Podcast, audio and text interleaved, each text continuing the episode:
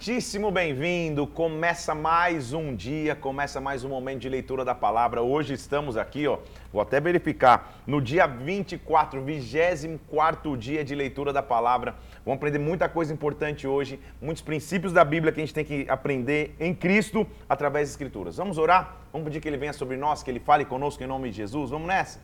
Pai, eu oro em nome do Senhor Jesus Cristo para que a Tua presença venha sobre nós, para que o Senhor nos direcione mais uma vez, Senhor, que esse dia nós tenhamos a instrução que vem através da Sua palavra, que o nosso entendimento abra, meu Deus, e que nós possamos ouvir a Tua voz através das Escrituras, Senhor. Fala conosco, manifesta Tua glória sobre nós, eu te peço, em nome do Senhor Jesus Cristo, em nome de Jesus. Amém e amém. Vamos nessa? Abra comigo aí 2 Samuel capítulo 14. Vamos para aquilo que a Bíblia quer nos ensinar no dia de hoje, em nome de Jesus Cristo. Antes de começar, eu quero te fazer um, um, um convite muito especial, eu quero honrar o trabalho de uma equipe.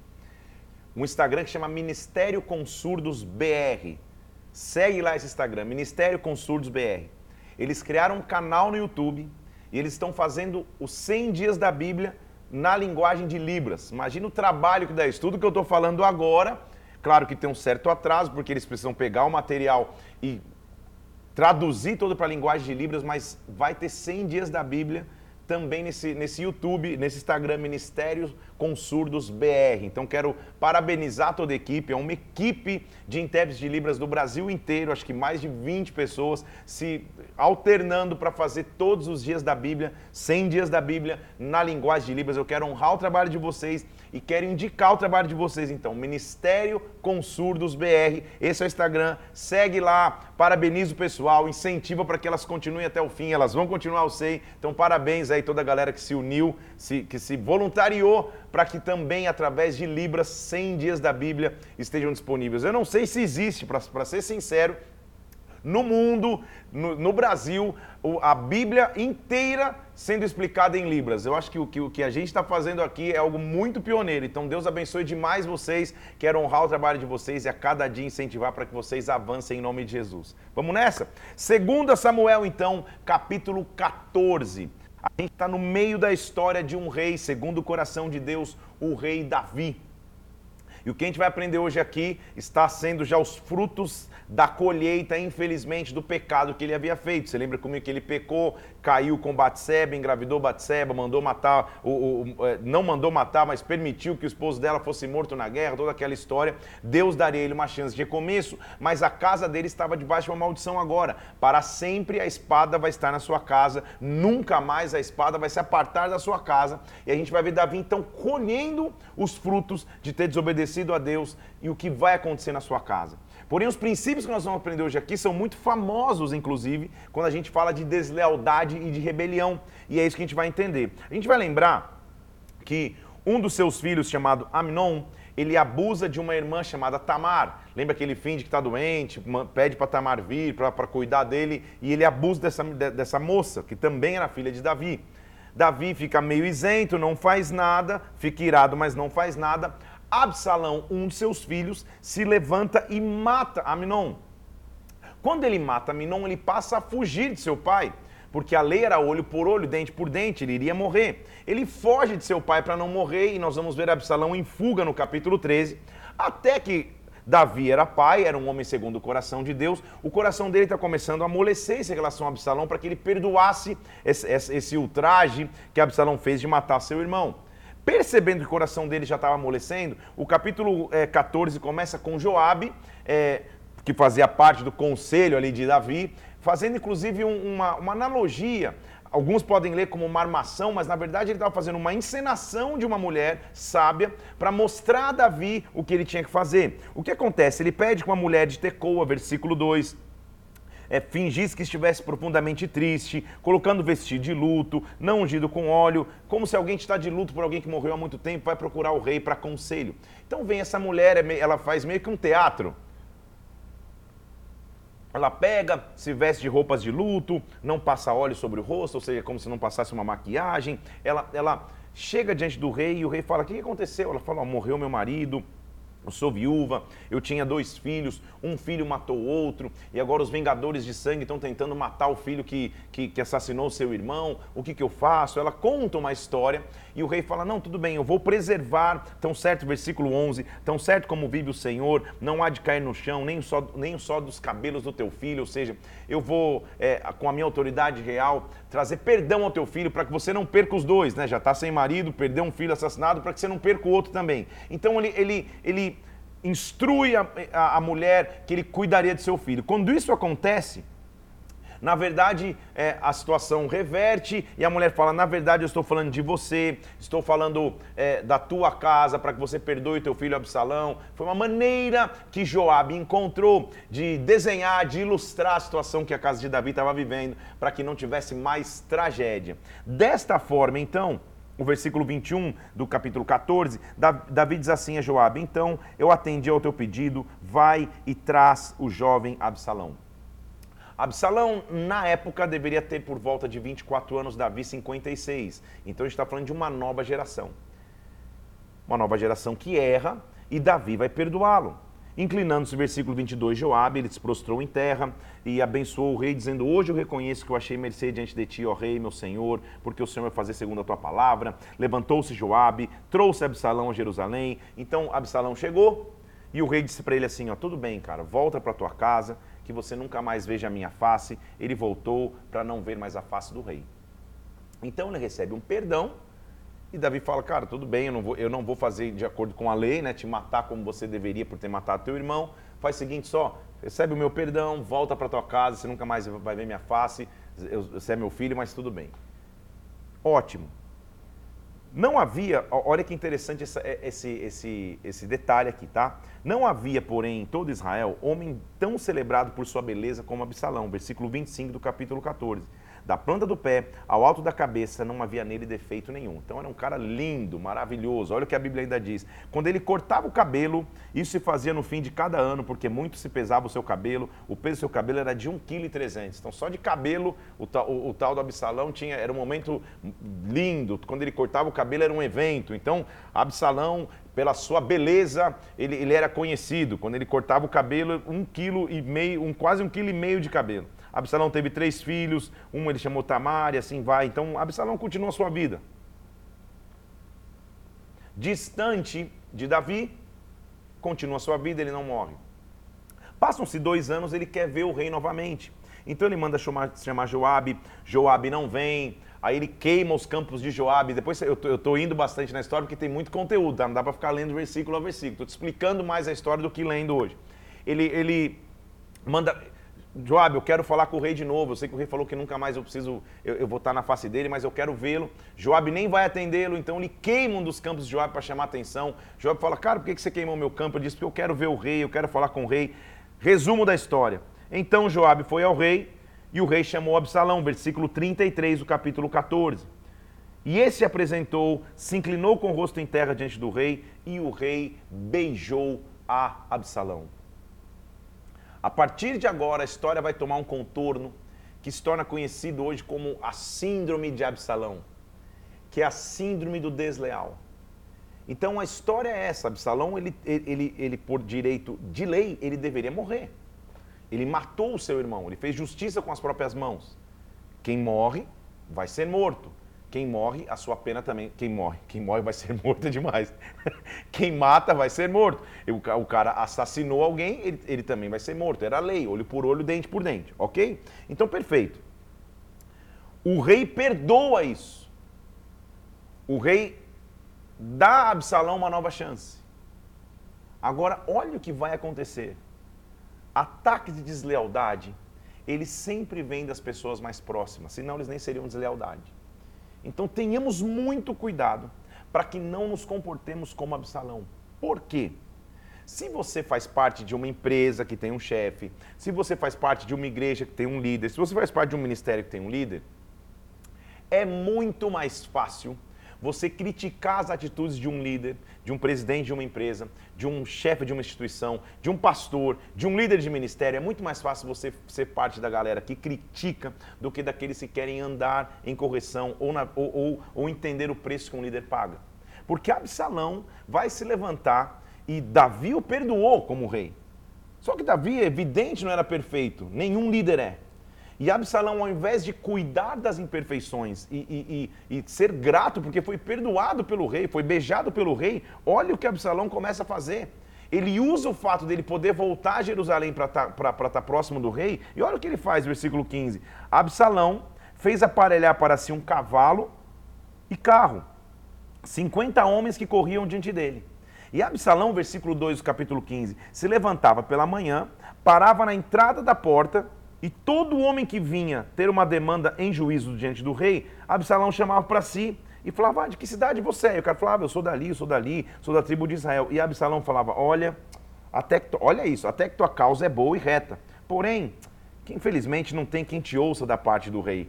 Ah, versículo 4: Quem me dera se eu fosse juiz na terra, para que todo homem pudesse vir a mim e eu faria justiça. Então, quando alguém chegava para se inclinar diante dele, ele estendia a mão, pegava e beijava. Absalão, do lado de fora do palácio, a galera vinha, cara, eu, tinha, eu, eu tenho uma questão em juízo, eu tinha que falar com o rei, a pessoa falava, ah, cara, até que tua causa é justa, mas fazer o quê, né? O rei deve ser ocupado demais, ele não consegue te atender, o rei é ocupado demais, ele não consegue te ajudar. Quem me dera eu tivesse poder para fazer julgamento. Desta maneira, versículo 6, Absalão e todo Israel que vinha ao rei para juízo, ele furtava o coração dos homens de Israel. Cuidado com Absalões, se é que existe o plural de Absalão. Cuidado com Absalãs, se é que existe esse plural. Cuidado com pessoas que abertamente, veladamente criticam os líderes para você. Isso é síndrome de Absalão. Não que líderes sejam incriticáveis, se é que também existe esse termo. Não que líderes não possam ser criticados, não que líderes possam, não possam ser questionados. Eles podem sim, mas há uma maneira leal de se fazer. O meu princípio de vida é se eu vou falar alguma coisa, principalmente crítica em relação ao líder, e ele não está presente, eu estou correndo o risco de cair na síndrome de Absalão. Ao enxergar a imperfeição de um líder, de um chefe, de um pastor, de, de, de um presidente de uma empresa, procure-o direto, fale com ele, não tem acesso, é, interceda por ele, converse com alguém que vai ter maturidade para te ajudar nisso. Cuidado com a síndrome de Absalão. E Absalão começou a dizer: Cara, poxa, quem dera eu tivesse o poder que o rei tem para poder ajudar. E ele furtava o coração. Ou seja, ele que era filho do rei, que foi perdoado pelo rei, foi beijado pelo rei. O rei tinha dito para ele inicialmente: Cara, nunca mais quero te ver. O rei abriu as portas do palácio de novo, beijou o seu rosto, e essa foi a retribuição de Absalão de criticar o rei abertamente e furtar o coração de todo Israel. Cuidado! Sempre que um líder começa a criticar outro, sempre que você encontra alguém que fala, ah, não, porque é, é o, o, pastor da minha igreja é isso, o apóstolo do meu ministério é isso, o líder da minha, da minha empresa é isso, isso é síndrome de Absalão. Jamais deixe ou jamais compactue com, com, com síndromes assim. Ao cabo de quatro anos, ele ficou quatro anos nesse, nessa, nessa presepada, esse, o Absalão. Ele sabe o que ele falou? Deixa eu ir até Hebron e eu vou cumprir um voto que fiz ao Senhor. Ele fala ao rei, o rei não está sabendo de nada que está acontecendo, tudo bem? O rei está lá no seu reinado. O rei sabe, a única coisa que o rei sabe é que ele beijou Absalão. Absalão está na porta do palácio lá, ó, só malhando o rei. Ah, quem dera, o rei é ocupado demais, quem dera eu, eu, eu tivesse autoridade. E o povo começando a ter o seu coração furtado em relação ao rei. Ótimo. Quando passa quatro anos, ele pede autorização para o rei. Rei, eu preciso até Hebron, tem, tem que cumprir um voto que eu fiz ao Senhor. Nós vamos saber que não é, isso, não é nada disso. Então, morando em Jesus, na Síria, versículo 8, fez o servo um voto, dizendo, ah, se o Senhor me quiser fazer tornar Jerusalém, é, eu vou prestar culto ao Senhor. Então, ele inventa que ele fala, cara, eu fiz um voto ao Senhor quando eu estava lá escondido, que se um dia eu tivesse de volta aqui em Jerusalém, nossa, como eu sou grato de estar aqui em Jerusalém, é, eu, eu, eu preciso lá em Hebron fazer um, um culto. E o rei abençoou e diz assim, versículo 9: Vai em paz. Ele se levantou e foi a Hebron. Ok. A síndrome de Absalão, ela tem algumas características. A principal dela é que Absalão é aquele que faz planos em secreto, planos escondidos, planos dos bastidores, planos em oculta, em oculto. Ele está armando uma insurgência, armando uma divisão, armando uma rebelião, sem que o rei nem saiba. Então tenha muito cuidado. para que você não se encontre assim, porque essa é a natureza do homem. Em qualquer lugar, numa empresa, numa igreja, num ministério, numa família, sempre essa síndrome de Absalão, ou seja, de furtar o coração do rei, de se tornar alguém ácido, crítico em relação aos teus líderes, isso sempre vai existir. Cuidado porque ele diz assim, ele ainda manipula, ele inventa uma história. Não, ó, lá quando eu morava na Síria, quando eu estava lá, sem poder vir a Jerusalém, eu fiz um voto a Deus, que se um dia eu pudesse voltar a Jerusalém, eu iria pagar um voto a ele. Eu preciso ir a Hebron, porque Hebron foi o local que Davi havia sido ungido rei. Que, que Absalão está fazendo? Eu preciso voltar lá para Hebron, por quê? Versículo 10. Absalão enviou emissários secretos para todas as tribos de Israel, dizendo: Ó, quando vocês ouvirem o som das trombetas, vocês vão gritar: Absalão é rei em Hebron. A síndrome de Absalão tinha chegado no seu topo. Síndrome de Absalão é aquele que quer ganhar o reinado à força. Síndrome de Absalão deixa de admirar o rei, o líder, o chefe, o pastor, seja quem, quem esteja na posição de comando, achando que pode ocupar aquele lugar de qualquer forma. Você entende comigo a profundidade disso? A seriedade disso, na verdade? Porque Absalão, que era um cara lindo, que cortava o cabelo, chamava a atenção de todo mundo, 1,3 kg de cabelo, meu Deus, não posso nem imaginar o que seja isso. 1,3 kg de cabelo, um negócio é, é, é surreal, ótimo. Só que nos bastidores, ele estava pouco a pouco, esperando o tempo para mostrar qual era a sua real intenção, que era ser rei no lugar de Davi. Um menino de 24 anos, que olha um cara de 56, quase 60, que o perdoou, que o amou, que beijou o seu rosto quando ele, na verdade, poderia é, é, é mandar matá-lo, porque essa era a lei. Agora, o que ele recebe em troca é furtar o coração do povo e no dia certo, esperando o tempo adequado, eu vou chegar em Hebron. E quando eu chegar em Hebron, porque eu falei para meu pai que eu ia cumprir um voto, na verdade, eu estou indo lá para assumir o trono no lugar dele. Vocês gritem que Absalão é rei em Hebron. Ele faz, manda um WhatsApp nos grupos de todas as tribos de Israel sem o rei saber. Então percebe que é isso? Absalão é aquele que faz coisas em secreto, nos bastidores, sem que o rei saiba. Identifique é, é, síndrome de Absalão na tua vida e nas pessoas próximas de você para que você não tenha nenhum compromisso com isso. Nenhum. Vamos te.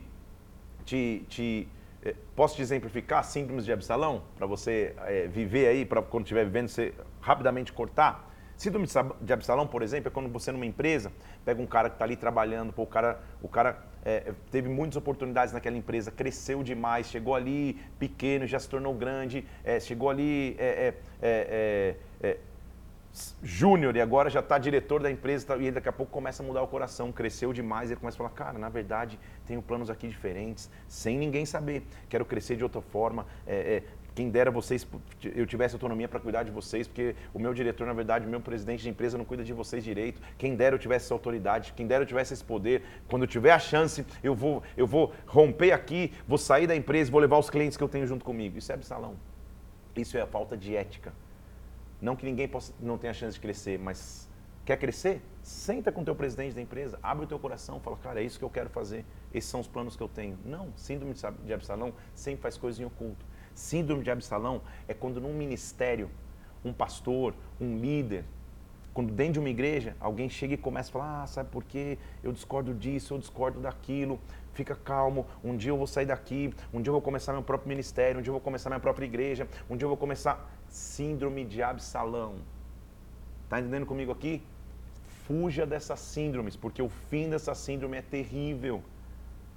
Cuidado para que você não entre em síndrome de Absalão. Isso é a Bíblia. Então, versículo 12. Versículo 11. De Jerusalém foram com Absalão 200 homens convidados. Porém, preste atenção agora, hein, que é mais importante ainda. Eles iam na sua simplicidade, porque nada sabiam daquele negócio.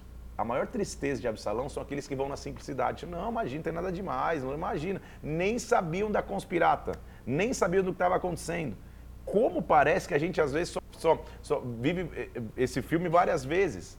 Eu, como pastor, e, e, e sou pastor há alguns anos já, minha, minha vida pastoral chegou na maioridade, são 18 anos sendo pastor.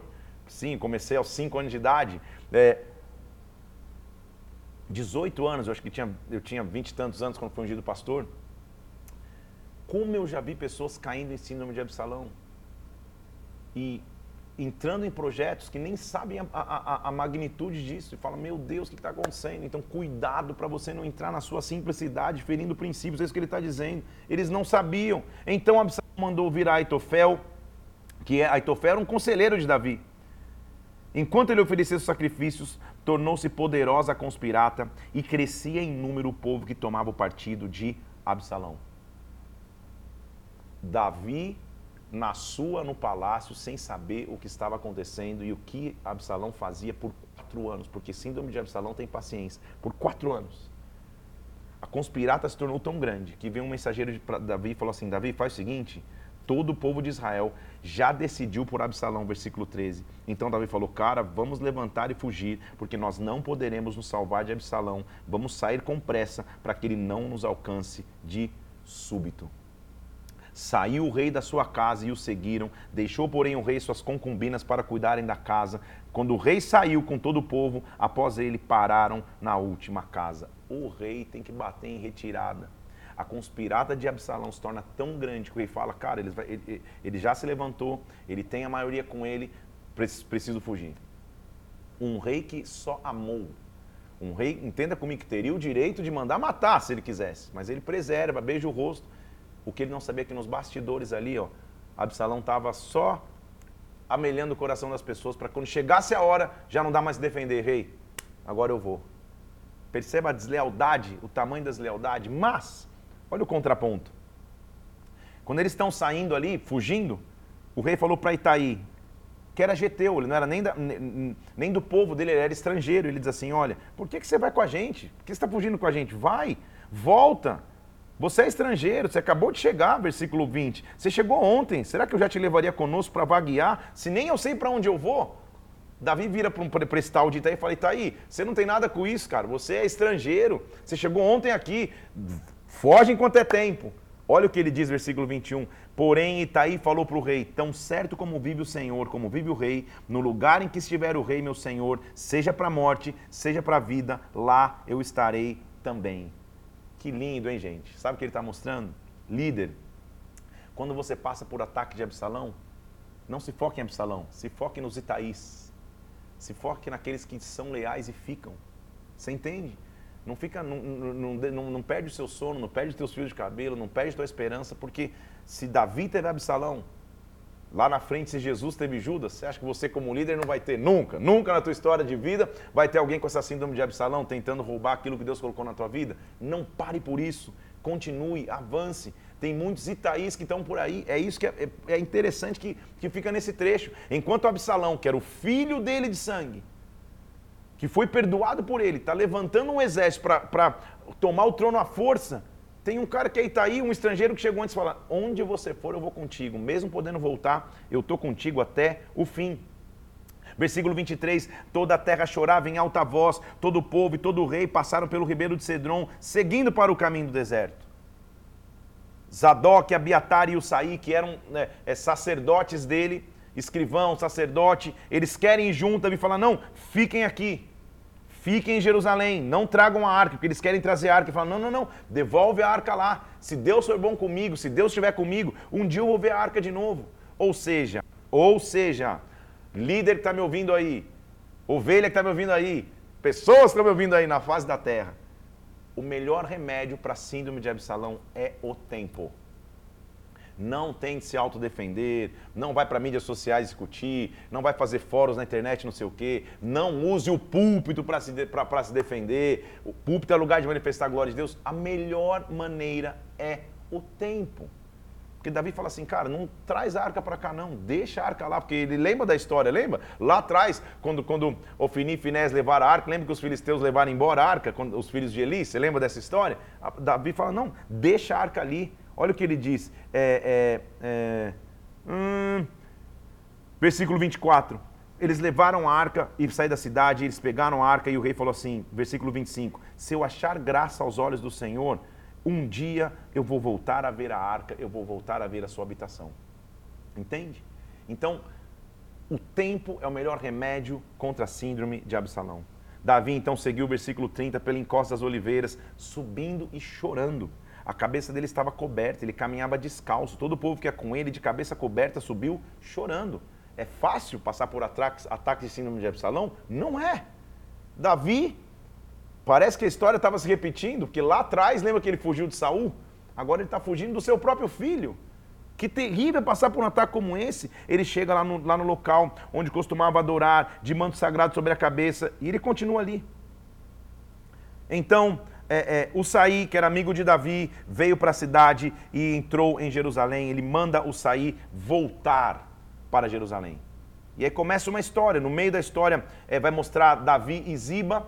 Ziba era, era um servo de, de, de, Saul que tinha falado sobre Mefibosete. Ziba dá uma enganada em, em, em em, Davi para ficar com parte da, da, da, herança das terras que um dia eram para Mefibosete. Davi fala tudo que era de Mefibosete é teu, mais um ataque de deslealdade. Davi passa por uma região e, e, é amaldiçoado por um cara chamado Simei. Quando ele passa ali, Simei é, é, o, o, o, grita que ele, era, que ele era filho de Belial, que ele era derramador de sangue. Ele continua sendo atacado e fala: Meu Deus do céu, que fase de ataque é esse? A deslealdade chega num nível terrível que diz o, diz o versículo 21 que Aitofel fala para Absalão: Absalão, Aitofel era conselheiro de Davi e agora ele já está no time Absalão, né? Lembra que quando Davi sai de Jerusalém, a única coisa que ele deixa de Jerusalém são as concubinas dele, mulheres dele. Olha o que acontece no versículo 21. Aitofel fala para Absalão: Absalão, coabita com as concubinas de seu pai, que deixou para cuidar da casa, e ouvindo todo Israel que você fez odioso para o seu pai, eles vão se animar para estar contigo. Então Absalão é, construiu uma tenda no eirado e coabitou com as concubinas do seu pai. O conselho de Atofel naqueles dias era como uma resposta de Deus a uma consulta. E era o conselho de Atofel tanto para Davi como para Absalão. Atofel começa a aconselhá-lo a desonrar ao máximo. Então, a síndrome de Absalão é daquele que desonra ao máximo o que um dia ele respeitou. Agora ele está deitando com as concubinas do seu pai. E agora nós vamos ver o capítulo 17, a diferença do conselho de Aitofel e de Usai. E nós vamos ver a estratégia real de Absalão. Tudo bem, gente? Está comigo aí? Respira. Eu sei que esse é um assunto pesado, mas a gente tem que falar sobre ele. É Bíblia, tudo bem? Capítulo é, 17, versículo 1. Então Aitofel falou para Absalão o seguinte: Aitofel, é, é, Absalão, me deixa escolher 12 mil homens. Eu vou me dispor e perseguir a Davi. Preste atenção. Quando que é o ataque final, ou a tentativa de ataque de Absalão para Davi? Eu vou assaltá-lo enquanto ele estiver cansado e frouxo de mãos. Vou espantá-lo, ele vai fugir com todo o povo e eu matarei apenas o rei. Percebe isso? O ataque mortal de Absalão para Davi seria quando ele estiver cansado e frouxo de mãos. A síndrome de Absalão, ela, ela, ela, ela tem paciência para guardar o teu cansaço. Então, se você está cansado, que Deus sopre força para você. Se tuas mãos estão, ficando frouxas, que Deus te dê forças nas tuas mãos. Lembra que Davi, lá atrás, quando estava sendo perseguido por Saul, ele, por mais que ele pudesse matar Saul, você lembra que ele falava, cara, eu jamais vou levantar a mão contra o ungido do Senhor, eu não vou matá-lo, eu não vou ganhar o reino à força. Lembra disso? Olha o conselho de, de, de, de, de Aitofel. Cara, vamos matar o rei de uma vez? E olha o que diz o versículo 4 do capítulo 17. Este parecer agradou a Absalão e todos os anciãos de Israel. Está aí para mim o grande paralelo, a grande diferença. Enquanto Davi estava sendo perseguido injustamente por Saul, e mesmo sendo perseguido injustamente, tendo a chance de matar Saul, ele diz: Jamais eu vou me levantar contra o ungido do Senhor, que Deus trate com ele. Isso é um coração de Deus? Absalão, na primeira oportunidade, ó, vou matar o rei, ele fala, opa, que ótimo, pode matar mesmo, eu quero ganhar o reino à força. Absalão, ele quer ganhar tudo à força, ferindo princípios, ferindo, ferindo lealdade, ferindo honestidade, ferindo caráter. Davi não. Eu jamais vou me levantar contra o dia do Senhor. Aí tá para mim a balança, se você está seguindo conselhos de Absalão ou se está sendo segundo o coração do rei. Cuidado com a síndrome de Absalão. Essa poderia ser a frase de hoje, não vai ser, porque tem muita coisa que a gente vê aqui. Ótimo. Só que o Sai fala assim: não, lembra que o Sai era, era, era um conselheiro de Davi que tinha voltado para Jerusalém e falou: cuidado, você conhece teu pai, ele é valente, não vai desse jeito, não, não vai dar certo essa guerra. Então eles começam a, a falar sobre isso e finalmente, depois você vai ler a história toda, Davi chega em um lugar chamado Manaim. E lá onde ele está, vai acontecer uma guerra, então, entre o exército de Davi e o exército de Absalão. E, como Deus sempre vai cuidar de tudo, o, o exército de Davi vai vencer.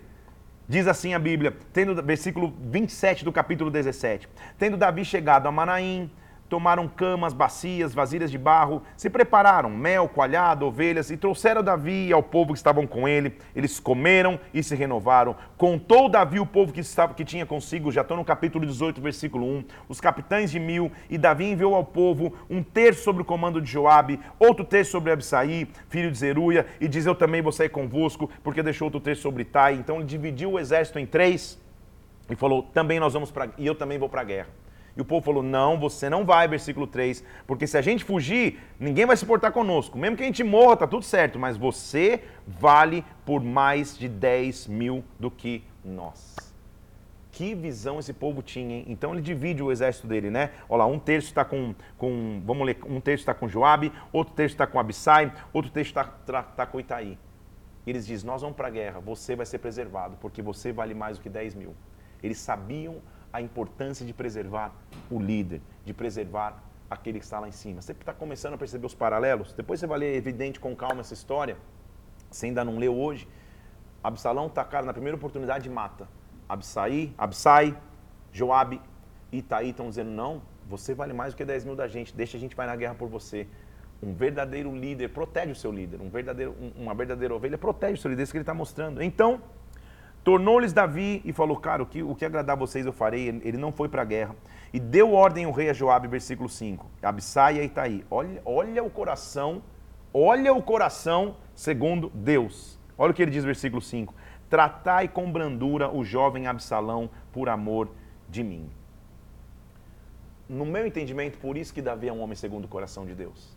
Porque tendo oportunidade de matar Saul, ele não mata tendo oportunidade e o direito legal de matar Absalão, ele beija o rosto de Absalão. Mesmo sendo perseguido por Absalão, ele diz: Olha, vocês vão para a guerra, eu sei que Deus vai dar favor a gente, só faça uma coisa: tratem com brandura Absalão. Que demonstração de maturidade, que demonstração de honra. Enquanto Absalão está lá só malhando o rei, furtando o coração do povo por quatro anos, indo para a guerra, esperando ele ficar frouxo de mãos para matá-lo, o rei está de um lado falando: Cara, nós vamos vencer. Faz o seguinte, mesmo assim, trate-o com brandura. Numa guerra, é muito fácil identificar o espírito de Absalão, porque Absalão só ataca. Quem está segundo o coração de Deus, Davi, só aguarda o tempo e fala: olha, inclusive na hora da guerra, trate com brandura. Lembra comigo que o que mais chamava a atenção de Absalão era a sua beleza? Era o que o fazia crescer? Que, ele, que, que quando ele cortava o cabelo era um evento, quase um quilo e meio de cabelo? O motivo de seu orgulho, o motivo de, de sua obstinação seria o motivo de sua queda. Porque eles estão lutando, e diz que a batalha se estendeu, versículo 8 do capítulo 18. A batalha se estendeu por toda aquela região, por todo o bosque naquele dia, e a batalha consumiu mais gente do que a espada. Então, versículo 9: Indo Absalão montado no seu mulo, na sua jumenta, encontrou-se com os homens de Davi, e entrou debaixo de uns ramos espessos de um carvalho, e Absalão ficou preso pela cabeça, ficou pendurado entre o céu e a terra, no mulo que montava, passou adiante. Você entendeu o que aconteceu, gente? O mesmo motivo de seu orgulho, de sua beleza, de sua obstinação, foi o que enrolou. Ele passou debaixo do. Olha eu, olha eu montando, no, no, no, achando que é cavalo. Ele passando na jumenta, passou embaixo da árvore e ficou enroscado pelos cabelos. Ficou enroscado, pendurado lá na árvore. Absalão. Assim é a síndrome de Absalão e assim que ela termina. Um cara que tinha tudo para amar o rei. E na verdade, vamos mais fundo um pouco. Sabe o que significa Absalão? O nome Absalão, até anotei para você aqui, ó. Absalão, o nome dele é filho da paz. Ou pai, o teu pai é a paz. E tudo que ele está vivendo diz contrário ao nome dele. Ele tinha um, um destino lindo para escrever. As suas escolhas estão fazendo ele ficar pendurado numa árvore pelos cabelos. O símbolo de sua beleza. O que chamava a atenção de todos os outros. O mesmo símbolo de beleza foi a armadilha para que ele morresse. Você entende? Ele se enrolou sozinho. Então, Absalão vai se enrolar sozinho. Com o tempo, Absalão se enrola sozinho. Você entende comigo? É Bíblia, gente. É Bíblia. Então, Outra coisa, não usa essa live para marcar alguém, ó, fulano de tal, Deus está falando contigo. Não, não, não, não, não. Absalão se enrola sozinho com o tempo. Davi é homem segundo o coração de Deus, só permanece na presença de Deus. Foi o que Davi fez, ele falou, cara, Absai, é, é, é, Joabe, Itaí, é, é, Zadok, devolve a arca para Jerusalém, fica tranquilo. Se um dia Deus me der graça por voltar a Jerusalém, o tempo vai mostrar, tá tudo certo. E agora Absalão, versículo 9, está enrolado pela, pelo, pelo cabelo, versículo 9 do capítulo 18, enrolado pelo cabelo pendurado entre céu e terra. Lembra que Davi tinha pedido para eles serem brandos, ou seja, pelo menos poupe Vendo isso, um homem fez saber a Joabe e disse, ó, Absalão está lá pendurado na árvore. Então Joabe disse ao homem que tinha, tinha dito isso para ele, por que, que você não foi? Vai lá e o fira logo. Então disse o homem a Joabe, ainda que me traspassem as mãos mil moedas, eu não vou matar o filho do rei. Lembra que Davi é, é, é, tinha pedido brandura? Então Versículo 3: Se eu tivesse procedido traiçoeiramente contra a vida dele, nada disso esconderia ao rei e você mesmo se oporias. Então Joabe falou: Não devo perder tempo assim contigo. Joabe pegou três dardos e traspassou com eles o coração de Absalão. Não era o que Davi tinha pedido. Joabe vai lá e mata Absalão pendurado. Cercaram-no dez jovens que levavam armas e feriram Absalão e o mataram. Joabe tocou a trombeta e o povo se deteve, como dissesse: Acabou. Levaram Absalão, lançaram no bosque numa grande cova, levantaram sobre ele grande monte de pedras e todo Israel fugiu, cada um para a sua casa. Davi era um cara segundo o coração de Deus e tão, e tão profundo que Davi começa a chorar a morte de Absalão. E ele chora amargamente. Só que é, é, diz o versículo 29, olha lá, o rei pergunta assim, gente, vai bem o grande Absalão, vai bem, vai bem o jovem Absalão? Eu estou vendo um grande alvoroço e o pessoal fala, não, ele realmente morreu. E Davi, é, é, é versículo 33, o rei foi, foi, foi, profundamente comovido, falou, meu filho Absalão, meu filho Absalão, quem dera fosse eu morresse no seu lugar. E, e ele chora a morte de Absalão. Assim era o coração de Davi. Nós nunca veremos Davi se alegrando com a morte de alguém, já não, já não tinha se alegrado com a morte de Saul, quando Jonatas morreu também fica triste. Então, é, é, é, esse era o coração de Davi. Joabe, que havia matado é, é, é, Absalão, ele se revolta, ele reprova isso. Então, falaram para Joabe, versículo 1 do capítulo 19: O rei anda chorando e se lastimando por Absalão. Então a vitória se tornou em luto para todo o povo e diz porque o rei está de luto por causa do seu filho. Então Joabe entrou na casa do rei e falou: Cara, hoje você envergonhou a face de todos os teus servos que livraram a tua vida, a vida dos teus filhos, porque você está amando aqueles que te aborrecem, aborrecendo aqueles que te amam. Versículo 6. Hoje dás a entender que nada valem contigo os príncipes, porque se Absalão vivesse hoje e, e a gente tivesse morto, na verdade você estaria contente. Ele, ele, ele Joabe não está entendendo. Falou, cara, como assim? Absalão está aí. É, levanta, ele, ele diz, sai agora, Fala segundo o coração dos teus servos, fala. O rei se levantou, se assentou à porta, fizeram saber a todo o povo: Eis que o rei está assentado à porta. Veio, pois, todo o povo se apresentar diante do rei. Israel tinha fugido para sua tenda. Então ele disse a Absalão, versículo 10: A quem ungimos sobre nós já morreu na peleja. Por que buscalais e não fazeis voltar ao rei? Então, é, Joab só traz o rei para a realidade de novo, você vai ler com calma a história toda, é, falando, cara, você está chorando mais pelo que morreu do que aqueles que viveram. Esse era o coração de Davi. Davi sabia guardar tempos, momentos, ele não, nem quando Absalão morria, ele celebrava a morte de Absalão. Isso tem que nos ensinar, gente. Líder, quando você passar por um ataque, em outras palavras, por um ataque de deslealdade, vira a página. Não fica nem querendo ver o mal daquele que, daquele que te fez mal. Mostra que você está num outro nível de maturidade. Só prossegue, só avança, só continua. É isso que a Bíblia está dizendo. Então ele diz assim, ó. Versículo 11. Então o rei Davi mandou dizer a Zadok e a Abiatar, dizendo: Fala aos anciãos de, de Judá porque, vai ser, porque sereis vós os últimos em tornar a trazer o rei para sua casa, visto que aquilo que todo Israel dizia já chegou ao rei até a sua casa, ou seja, minha casa já está vivendo tragédia, me deixe voltar para Jerusalém. Com isso, moveu o rei, versículo 14, o coração de todos os homens de Judá, como se fossem um só homem, dizendo: Volta, você e os teus servos. E o rei voltou, chegou ao Jordão, e ele está voltando para Jerusalém. Lembra que ele tinha dito? Se um dia eu tiver favor da parte de Deus, eu vou voltar a Jerusalém. É isso que acontece. O rei se encontra com Simei mais uma vez. Lembra que Simei tinha amaldiçoado o rei? Falado que ele era um derramador de sangue. Simei fica com medo agora. Ele, ele, ele diz, versículo 19 do capítulo 19, inclusive, não me impute a minha culpa, não lembre perversamente do que eu fiz com você. O rei perdoa, dizendo: você não vai morrer, Simei, está tudo certo. Ele mostra seu coração perdoador. O rei se encontra com, com Mefibosete, versículo, já tinha falado de você é, sobre Mefibosete para você, versículo 4: Mefibosete, filho de Saul, desceu para se encontrar com o rei. não tinha tratado dos pés, nem espontado a barba, nem lavado as vestes, desde o dia que o rei saíra até o dia que o rei voltou em paz. Então ele fala que Ziba é, é, fez uma armação e o rei se encontra novamente com Mefibosete e fica junto com Mefibosete em sua casa. Mostra outros encontros é, e vai mostrando como, como ele foi se reencontrando com pessoas. Mostra a sedição e mais uma vez um homem que tenta trazer engano rebelião, porque lembra que a espada nunca se apartar da sua casa. Então, mais uma vez, a gente vê é, o rei sendo justificado e vingando os gebionitas no capítulo 21. Estou correndo por toda a história para você ver que são sempre tramas que tentam tirar de Davi o reinado, mas finalmente Davi vai mostrar a sua ação de graças. Davi vai mostrar o porquê e, e, e qual era a essência de sua vida. E por isso eu quero, até, até passei aqui de várias histórias que ele, que, de, que, de tramas. A mais importante foi de Absalão.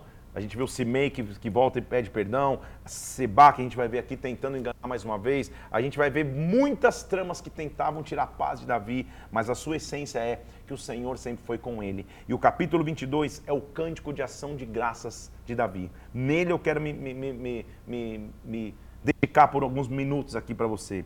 Falou Davi ao Senhor as palavras desse cântico 1 do capítulo 22, no dia em que o Senhor o livrou das mãos de todos os seus inimigos e das mãos de Saul. Ou seja, líder sempre vai passar por guerra. Saul tentou persegui-lo, várias traições tentaram acontecer com Davi aqui, a principal aqui de Absalão, seu próprio filho, que morre de maneira trágica pendurado na árvore, mas no fim de tudo Davi fala: "Cara, eu tenho um cântico para apresentar ao Senhor". E sabe o que ele diz? "O Senhor é a minha rocha ele é a minha cidadela, Ele é o meu libertador, o meu Deus, o meu rochedo, em quem me refugio, o meu escudo, versículo 3 do capítulo 22, a minha força, a força da minha salvação, o meu baluarte, o meu refúgio, ó Deus da violência, tu me salvas. Eu invoco o Senhor, digno de ser louvado, eu serei salvo dos meus inimigos. Líderes que estão aí, qualquer um que está me escutando aqui, na verdade, tem esse capítulo como um resumo daquilo que Deus vai fazer na tua história. As guerras que, que, que, você vai enfrentar muitas vezes são inevitáveis, mas saiba de uma coisa: nós temos uma rocha de refúgio, nós temos uma rocha de segurança, nós temos um baluarte, um lugar onde nós podemos nos refugiar. Quando nós invocamos, a gente é levado, sabe por quê? Aí ele vai dizer, versículo 5: Ondas de morte me cercaram, torrentes de impiedade se impuseram contra mim, cadeias infernais me cingiram, tramas de morte me surpreenderam. Eu passei por lutas, Olha que lindo esse versículo 7. Na minha angústia, eu invoquei ao Senhor, eu clamei ao meu Deus, ele do seu templo ouviu a minha voz. A gente vai ouvir isso em Salmo de novo, mas esse cântico dele diz assim: A terra então se abalou e tremeu, vacilaram os fundamentos do céu, se estremeceram porque ele se indignou. Ou seja, o Senhor vai se levantar por mim, ele se levantou por mim quando eu clamei. Aí ele vai descrever o que acontece quando Deus se levanta. Das suas narinas subiu fumaça, da sua boca fogo devorador, dele saíram carvões em chama. Versículo 10: Baixou ele os céus e desceu, veio sobre, no, sobre densa escuridão, cavalgava num querubim voando, foi visto sobre as asas do vento. Oh meu Deus, sabe o que ele está dizendo? Você nunca vê Davi se defendendo. Davi não se defendeu, mas sabe o que ele está descrevendo aqui? Quando eu clamei, o Senhor se levantou por mim. Aqui está o segredo de um homem segundo o coração de Deus. Quem advoga a minha causa é o Senhor. Quem advoga a minha causa é o meu Deus. Quando eu clamo, Ele intervém. Quando eu clamo, Ele age. Quando eu clamo, a presença dele vem. É isso que ele está dizendo, ele veio. Ele está descrevendo como que Deus veio. Ele veio cavalgando sobre um querubim. Ele veio voando, ou veio, veio sobre as asas do vento. Por pavilhão pôs ao redor de si trevas, ajuntou águas, nuvens nos céus, resplendor diante dele havia, brasas de fogo se acenderam. Olha Deus vindo em favor daquele que está sendo atacado. Então está passando por ataques, clama a Deus. Não vai no nível do ataque, vai no nível de Deus. Trovejou o Senhor desde os céus, versículo 14. O Altíssimo levantou a sua voz, espalhou os inimigos e os desbaratou. Do alto estendeu ele a mão, versículo 17: Me tomou, me tirou das muitas águas, me livrou do forte inimigo, que era mais poderoso do que eu. Me assaltaram no dia da calamidade, mas o Senhor foi o meu amparo. Ah, meu Deus do céu, como é maravilhoso servir um Deus que cuida de cada um de nós. Ataques vão ser inevitáveis, mas não se foque nos absalões, nas absalãs. Não se foque naqueles que vão te trair no meio da caminhada. Se foque no poder de Deus que vai cuidar de você. Se foque nos Itaí que permanece. Se foque naqueles que são, que, que são leais e vão permanecer ao teu lado. Ele diz: Senhor, o Senhor me livrou. Assaltaram-me na minha calamidade, mas o Senhor foi meu amparo Versículo 20: Trouxe-me para um lugar espaçoso, livrou-me porque se agradou de mim. Olha o que ele diz no versículo 21. Me retribuiu de acordo com a minha justiça, me, com, me recompensou conforme a pureza das minhas mãos. Senhor, eu, eu tenho sido íntegro perante ti, seja a minha justiça. É o que Davi sempre clamava. Versículo 22 porque eu tenho guardado os caminhos do Senhor, eu não me apartei perversamente do meu Deus, os meus, todos os seus juízos estão presentes, os teus, os teus estatutos, Senhor, eu não me desviei. Então, Senhor, quem me julga é a Ti. O meu papel, então, é permanecer em aliança contigo, é permanecer em aliança com Deus, é jamais ficar distante do Senhor, porque na hora do julgamento, olha o que ele diz no versículo 24: também fui inculpável para com ele, eu me guardei da iniquidade. Senhor, versículo 26, eu entendi. Para com benigno, benigno te mostras. Com o íntegro, o Senhor te mostra íntegro. Com o puro, puro te mostras. Com o perverso, o Senhor é inflexível. Então, versículo 31, olha ao que ele diz: O caminho de Deus é perfeito, a palavra do Senhor é provada, ele é escudo para todos que nele se refugiam o caminho de Deus é perfeito. Esta é a frase de hoje. O caminho de Deus é perfeito. Não há nada, nada que aconteça na minha história que foge do controle de Deus. O caminho dele é perfeito. O meu escudo, a minha proteção é a palavra do Senhor.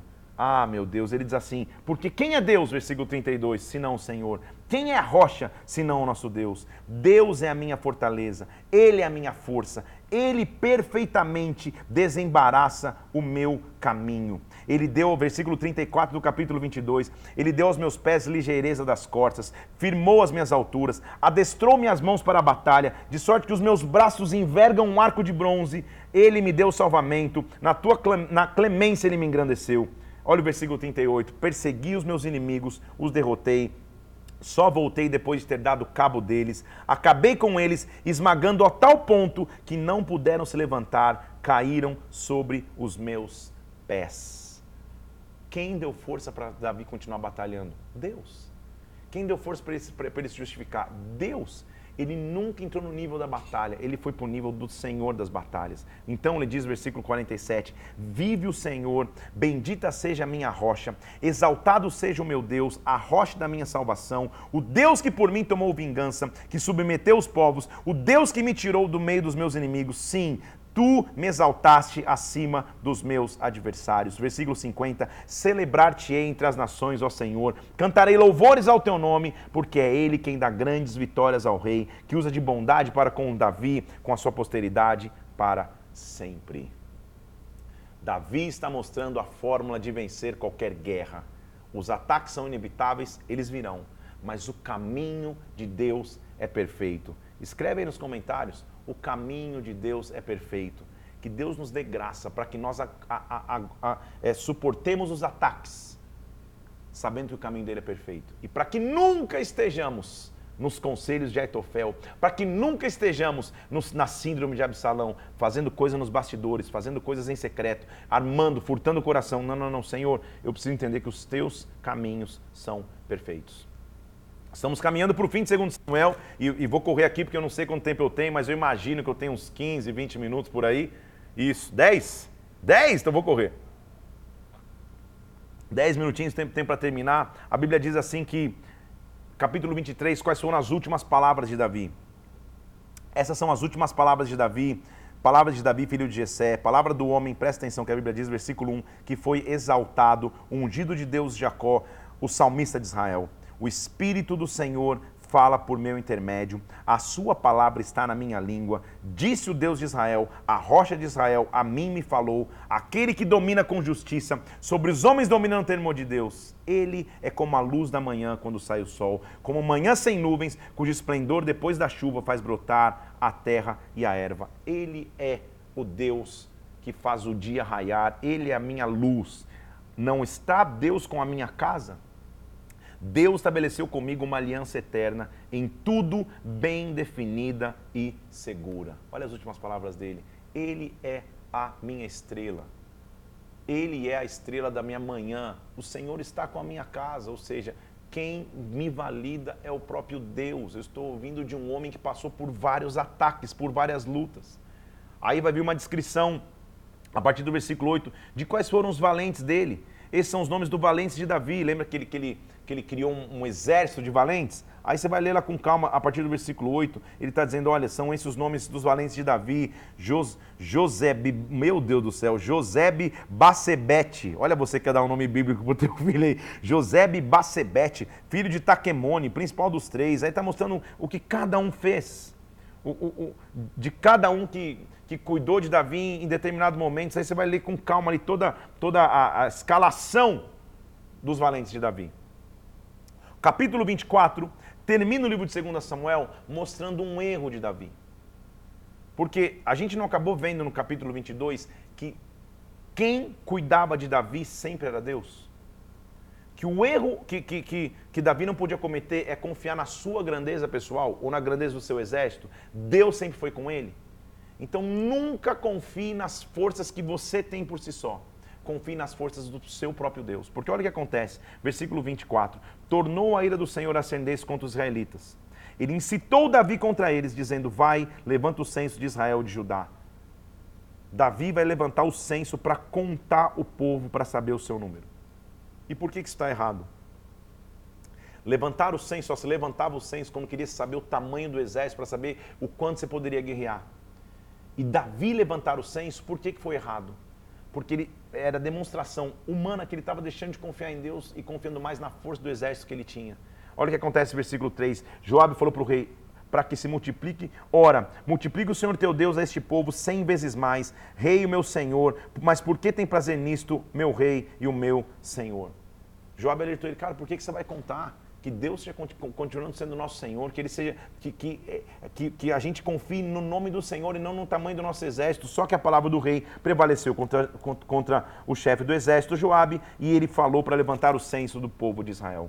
Eles contaram todo mundo, percorreram a terra para contar, e quando isso acontece, versículo 10, sentiu Davi bater-lhe o coração, depois de haver licenciado o povo, e disse ao Senhor, muito pequei no que eu fiz, porque agora ao Senhor peço, perdoes a iniquidade do teu servo, porque eu procedi loucamente. Eu não deveria ter contado o povo, deveria ter continuado confiando em ti. Então, ao levantar-se pela manhã, veio a palavra do Senhor ao profeta Gade e fala a Davi, dizendo: Olha, três coisas eu te ofereço, escolhe uma delas. Qual que vai ser a punição que você escolhe então? Aí a escolha é essa: você quer sete anos de fome que vem sobre a terra, ou que por três meses você fuja dos teus inimigos, ou que por três dias tenha peste na sua terra? Escolhe uma maldição aí. Davi falou: Cara, eu estou em, em, grande angústia, porém que caiamos na mão do Senhor, porque muitas são suas misericórdias, mas nas mãos dos homens não caia eu. Então enviou o Senhor a peste a Israel, e naquele dia morreram 70 mil homens do povo, até que estendeu o anjo do Senhor a mão sobre Jerusalém para destruir, e se arrependeu o Senhor do mal que faria, e, e, e o Senhor falou: Basta, retire a sua mão. E o anjo estava junto da eira, ele falou: Eu que pequei, por que, que a tua mão está pesando contra todo o povo, que seja contra mim e contra a casa de meu pai? O que está mostrando mais uma vez que todo erro vai ter uma consequência. Davi nunca deixa de confiar no poder de Deus, não confie no tamanho desse exército. Por último, veio Gad ter com Davi e disse: Sobe, levanta ao Senhor um altar na ira de Araúna. Ele sobe, compra um, uma ira de Araúna e levanta ali um altar. E o rei disse: Eu quero não, eu quero comprar para oferecer sacrifícios mais uma vez. E para mim o que chama atenção é, e termina o livro de 2 Samuel é o coração de Davi porque, de novo, ele está querendo fazer um altar, um, uma, um, um, realinhamento com Deus. E mais uma vez ele diz, versículo 24: Eu quero comprar o, o campo, porque eu não ofereci ao meu Senhor sacrifício que não me custe nada. Ali edificou o Senhor um altar e apresentou holocaustos e ofertas pacíficas, e a praga cessou sobre Israel. O homem é pecador, Deus é redentor. O livro de 2 Samuel, que lembra que eu disse que era o foco mais do reinado de Davi, eu sei que é um monte de trama e de história, por isso tem que ler a história toda.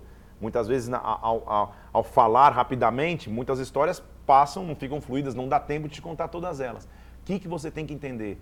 O homem pode fazer tramas, um pode fazer é, trama para conquistar o reino, um manda matar o outro, um que mata um, um que mata outro. O que, que a gente tem que ter como essência aqui? O caminho de Deus é perfeito. Nunca ele vai perder o controle. E na história de Davi, Davi não para de confiar em Deus. Se você confiou em Deus em, em todas as lutas, quando Deus trouxer um período de paz, não tenta contar o exército para dizer, não, agora eu entendi que eu sou grande. O exército não é a tua garantia. A tua garantia é Deus. Segunda Samuel termina com Davi fazendo de novo um acordo com Deus, e o acordo com ele é: Senhor, eu quero te oferecer algo que me custe. Davi entendeu qual seria o seu relacionamento com Deus. Terminado 2 Samuel, nós vamos continuar na, na, nas histórias e nós vamos entrar hoje ainda, dá tempo aqui, nós vamos entrar no livro de 1 Reis. Como o próprio nome diz, agora a gente vai começar a ver a história de diversos reis de Israel. Então, de novo, se prepare para mergulharmos em história, com nomes acontecendo de um lado, nomes acontecendo do outro. A gente vai entrar na história de Israel. Hoje nós vamos só três capítulos, então deixa eu ler para você. O livro de 1 Reis, deixa eu dar um panorama geral aqui antes de, da gente terminar. Ele abrange um período de aproximadamente 120 anos. Vai desde a morte do rei Davi até o reinado de Acasias em Israel e Josafá em Judá. Já vou te explicar isso. Esse período é um período difícil na história do povo de Deus. Porque havia grandes mudanças, uma, uma luta, muitas pressões internas e externas, um reino estável que se dividiu e que se, e, e, e, passou a ser um reino dividido. Eu vou te explicar o que é isso, tá? Quando a gente entrar lá, eu vou te explicar com calma. Neste período, então, Deus vai levantar um homem, um rei. A gente vai ver um, o que esse rei pediu a Deus. Nós vamos entrar então em 1 Reis, e hoje vou mergulhar só em três capítulos desse, que começa em 1 Reis, então, mostrando Davi já velho, já velho em dias, já não conseguindo se aquecer, se aquecer já velhinho. Um dos filhos dele, Adonias, usurpa o trono. Diz a Bíblia que, que ele pega, usurpa o trono, e, e versículo 5 do capítulo 1, Adonias, filho de Agite, se exaltou e disse, eu vou reinar. Providenciou carros, cavaleiros, 50 homens e disse, e, e, e diz, disseram assim para ele: jamais seu pai te contrariou, por que, que você está procedendo assim? Ele era de aparência muito formosa, ele tinha nascido depois de Absalão, ele se entendia com Joabe, ele tenta assumir o trono. Só que Natan, que era o profeta, advoga a causa de Salomão. Natan e Batseba, mãe de Salomão, de Salomão, falou: Ei, você lembra que havia um, uma promessa sobre Salomão? Adonias está tentando reinar de forma forçada, mas quem tem que reinar é Salomão. Davi já velho, versículo 28, manda chamar Batseba. Ela se apresenta e, e Davi, já velhinho, diz assim: Olha, tão certo como vive o Senhor, que remiu a minha vida até hoje, como eu te jurei, eu vou fazer. Salomão vai reinar depois de mim, é ele que vai se assentar no trono em meu lugar.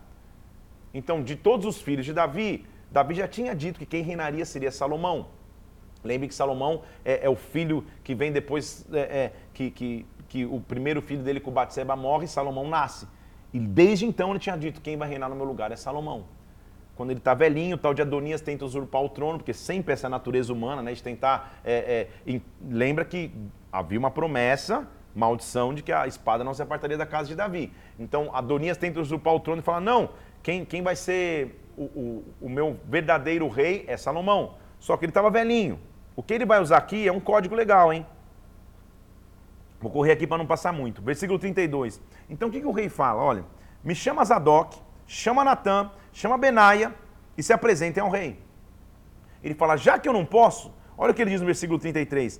Tome com vocês o servo, faça montar meu filho Salomão na minha jumenta, leve-o a Gion. De um lado eu tenho Adonias tentando usurpar o trono e Davi dizendo assim, pega a minha mula, entre com, com Salomão na cidade, toca a trombeta e fale que Salomão é o verdadeiro rei no meu lugar.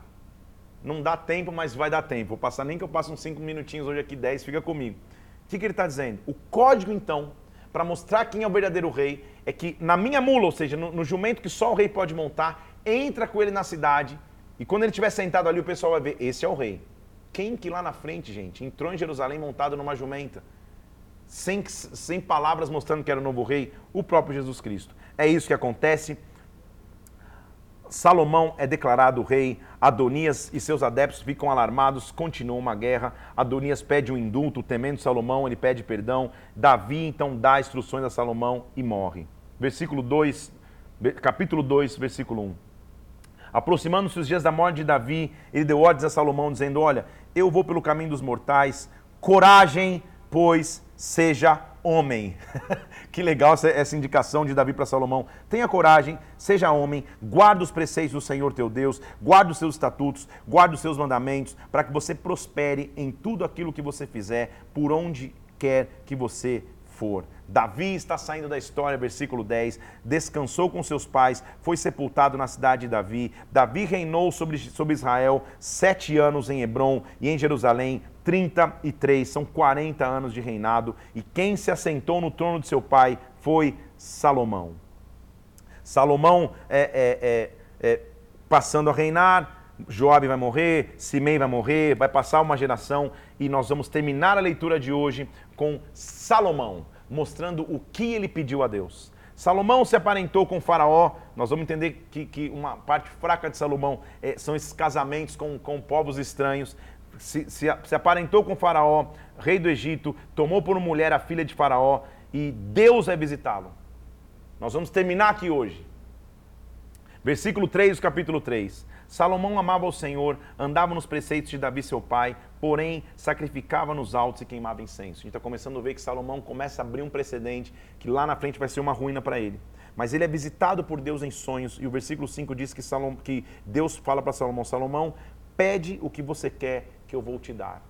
E o pedido de Salomão tem que ser o nosso também, porque ele fala: Cara, é, é, eu, sou, eu sou jovem eu não sou uma criança, eu não sei como me conduzir, eu preciso de sabedoria para conduzir o teu povo. E essas palavras agradaram ao Senhor. E o Senhor disse para ele: já que você não pediu riqueza, nem longevidade, nem a morte dos teus inimigos, mas você pediu entendimento, você pediu sabedoria para discernir o que é justo, eu, versículo 12, vou te dar o coração mais sábio e inteligente, de maneira que nunca vai haver alguém igual a ti, e nem depois de ti, a marca de Salomão seria a sua sabedoria ele não pediu riquezas, Deus vai dar a ele sabedoria. Eu vou entrar com mais calma isso amanhã. O, a última fase do, do, do, do, capítulo 3 é uma demonstração de sabedoria de Salomão, que é quando ele julga entre duas mulheres. Duas mulheres aparecem, é, é, as duas teve, tiveram bebês, mas uma morreu e a outra aparece falando: Não, esse bebê era meu, aquela confusão, como não tinha DNA para fazer. Salomão usa de sabedoria fala: Pega uma espada então, corta o bebê no meio dá metade para cada uma. Aqui não era mãe, meio que legal, é isso. Aqui era mãe fala: Não, não, não, então dá tudo para outra para que eu não fique, para que pelo menos um menino viva. E Salomão entende que realmente aquela que, que, que ia entregar o seu filho para outra para que ele não morresse, de verdade era a mãe da criança. É, é uma história interessante que só mostra a sabedoria de, de que Salomão tinha. A base para que nós passemos a viver e que o reinado de Salomão precisaria seria sabedoria. Nós vimos muitas histórias hoje. Amanhã nós vamos entrar com mais calma no que foi a vida de Salomão. Voltar um pouquinho aqui, explicar melhor e entrar no que é a base para Salomão. O que nós temos que entender na vida de um rei como Davi que nós vemos aqui, que as tramas podem ir, que pode ir, pode voltar, mas o caminho de Deus é perfeito. Não importa as afrontas que você esteja vivendo no dia de hoje, tenha uma certeza, o caminho de Deus é perfeito. Nós vamos terminar por aqui hoje. Amanhã começa o dia 25, é isso? Que a gente vai entrar mais a fundo na vida de Salomão, vamos entender o que, que ele fez de errado e de certo, sabendo que a sabedoria de Deus é o que tem que nos guiar. Que Deus te abençoe, Deus te guarde. Hoje pedi três coisas. Curte e compartilhe esse vídeo aqui para que muitas pessoas possam ter acesso a esse conteúdo. Vai no Instagram agora, PR Felipe Parente ou Parente Flix. Vai ter uma arte escrito lá, o caminho de Deus é perfeito. Escreve lá, comenta nesse o, o que essa live foi para você. E durante o dia, escuta novamente no Spotify.